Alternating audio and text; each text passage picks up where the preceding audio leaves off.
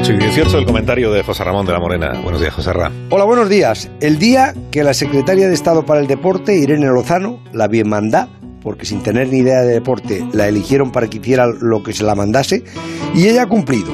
Y ahora, eso sí, en el primer constipado del gobierno la cambian y le ponen en la candidatura de Ángel Gabilondo a la Comunidad de Madrid.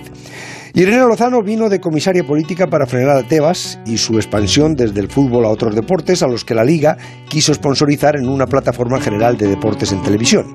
Se puso descaradamente del lado de Rubiales y extorsionaron a Tebas, porque para mí fue una extorsión, en aquella reunión del Palacio de Viana que a cambio de permitir a los clubs que pudieran terminar la liga para así poder cobrar los contratos de televisión, le sacaron el doble de todo lo que ya pagaban los clubs a la Federación y al Consejo Superior de Deportes.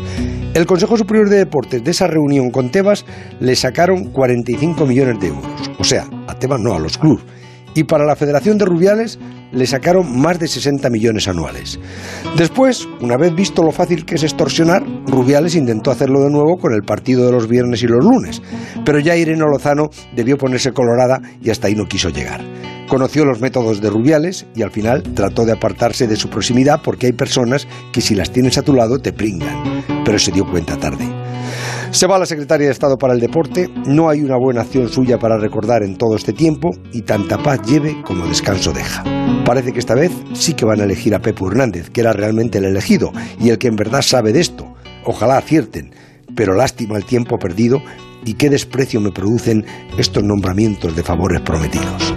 8 y 20, 7 y 20 en Canarias, escucha usted Onda Cero.